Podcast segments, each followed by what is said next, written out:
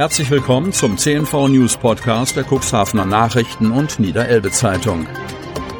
In einer täglichen Zusammenfassung erhalten Sie von Montag bis Samstag die wichtigsten Nachrichten in einem kompakten Format von sechs bis acht Minuten Länge.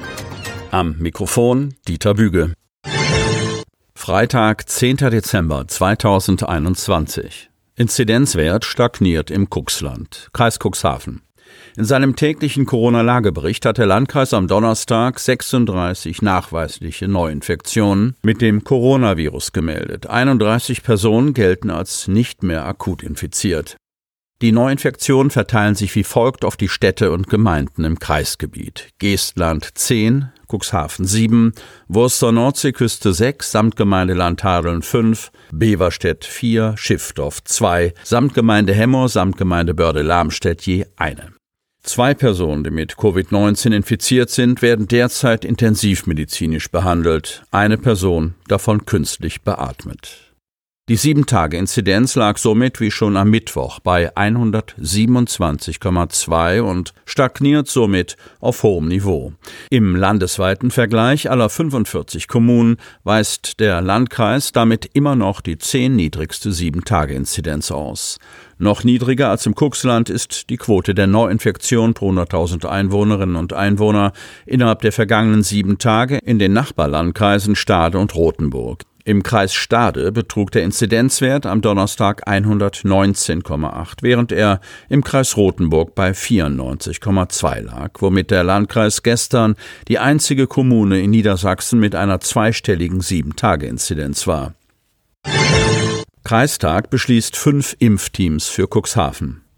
Der Kreistag des Landkreises Cuxhaven hat am Mittwoch beschlossen, zwei weitere mobile Impfteams zu finanzieren. Auch wenn dafür das Geld vom Land kommt, war ein Beschluss der Kommunalpolitiker formal notwendig. Somit sind dann künftig fünf mobile Impfteams im Einsatz, bestätigt Kreissprecherin Stefanie Bachmann. Zwei von den Johannitern, eines vom DRK Landtadeln und zwei vom DRK Wesermünde, so die Sprecherin. Die Johanniter bieten mit dem vierten Team voraussichtlich ab Ende Dezember die stationäre Impfmöglichkeit im City Center Cuxhaven an. Das DRK Wesermünde soll mit dem fünften Team mobil eingesetzt werden. Der Kreistagsabgeordnete Hans-Jürgen Bootsmann-Gäbler, die Basis, hatte auf der Sitzung bemängelt, dass die Impfung durch die mobilen Teams im Schnelldurchlauf erfolge und es keine ausreichende Beratung geben würde. Das läuft nicht ordnungsgemäß. Das wies Dezernent Friedhelm Ottens zurück. Natürlich habe jeder, der zum Impftermin komme, ein Anrecht auf ein Aufklärungsgespräch. Man kann aber auch darauf verzichten. Zudem verwies er auf die hohe Akzeptanz des mobilen Impfangebotes in der Fläche. Allein beim letzten Termin in Otterndorf seien, wie gestern berichtet, 950 Menschen gewesen. Gunnar Wegener, SPD und Frank Berghorn, CDU, dankten den Teams für ihren Einsatz. Sie werden auch im kommenden Jahr noch benötigt, um Corona zu bekämpfen, sagte Berghorn. Wegener begrüßte die Aufstockung der Zahl der Impfteams und sprach von einer, ich zitiere, guten und schnellen Kampagne. Zitat Ende. Zugleich sei offensichtlich, dass man nun auch viele Menschen erreiche, die nicht nur zum Boostern kommen würden, sondern sich die Erst- oder Zweitimpfung vor Ort verabreichen ließen warten auf die neue Verordnung. Kreis Cuxhaven. Ändern sich die Corona-Regeln oder nicht? Das ist noch kaum absehbar, denn entscheidend für die Corona-Regeln sind verschiedene Instrumente. Zum einen gibt es das Infektionsschutzgesetz des Bundes, das etwa die 2G-Regelung im Einzelhandel bundesweit festgelegt hat, allerdings ohne Umsetzungsdatum. Daneben gibt es die jeweilige Corona-Verordnung in den Ländern. Diese wird in Niedersachsen am Sonnabend geändert, veröffentlicht wird sie aber erst am heutigen Freitag. Der Entwurf sieht vor, dass beispielsweise die 2G-Regel im Einzelhandel nur für die Kreise, die unter die Warnstufen 2 und 3 fallen, gelten soll, sagt Stefanie Bachmann, Sprecherin des Landkreises Cuxhaven. Die Warnstufen werden wiederum für jeden Landkreis festgelegt. Sie hängen von drei Parametern ab. Der 7-Tage-Inzidenz des Kreises, der Hospitalisierungsrate des Landes und der Auslastung der Intensivbetten des Landes. Ausschlaggebend sind zwei dieser Kennziffern, die jeweils fünf Tage in Folge über bestimmten Schwellenwerten liegen müssen. Warnstufe 2 gilt aktuell, weil die Inzidenz im Kreis Cuxhaven seit mehr als fünf Tagen über 100 liegt. Die Hospitalisierungsrate liegt hingegen seit vier Tagen unter dem kritischen Wert 6.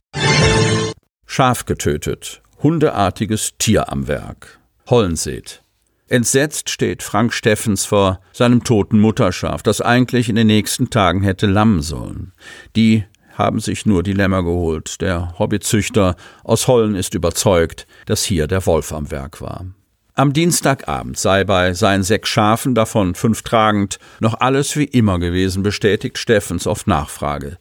Direkt gegenüber der Hollner Mühle haben seine Tiere einen großen Auslauf mit Unterstand. Als er am Mittwochnachmittag von der Arbeit zurückkommt und auf seine Weide direkt neben dem Wohngebäude blickt, sieht er dort ein totes Schaf liegen, das keinen schönen Anblick bietet. Seine Vermutung, dass es von einem Wolf gerissen wurde, ist von Olaf Kubal nicht abwegig. Er ist als ehrenamtlicher Wolfsberater des Niedersächsischen Landesbetriebs für Wasserwirtschaft, Natur- und Küstenschutz, kurz NLWKN, im Landkreis Cuxhaven tätig. Zwar sei die Situation im Raum Lamstedt derzeit unklar, dennoch bestätigte er, dass es früher auch dort ein Rudel gegeben hat. Mittlerweile aber geht man nur noch von einem Wolfspaar aus. Ob das Paar in Hollen das Schaf gerissen habe, wollte er am Mittwoch auf Nachfrage nicht bestätigen. Aber die Fellreste im Stacheldraht sowie die Pfotenabdrücke vor Ort lassen vermuten, dass es sich um ein hundeartiges Tier gehandelt habe. Die Bestätigung, welches Tier das Schaf von Frank Steffens gerissen hat, wird erst in einigen Wochen vorliegen, denn zuvor müssen die vom Wolfsberater erstellten Protokolle, Fotos und entnommenen DNA-Proben ausgewertet werden. Und das erfolgt im Auftrag des Wolfsbüros des NLWKN über das Forschungsinstitut Senckenberg in Gelnhausen. Sie möchten noch tiefer in die Themen aus Ihrer Region eintauchen? In unserem CNV-Themen-Podcast auf Tauchgang gibt's alle 14 Tage per Interview interessante Personen, emotionale Stories und bemerkenswerte Projekte aus dem Landkreis Cuxhaven direkt auf die Ohren.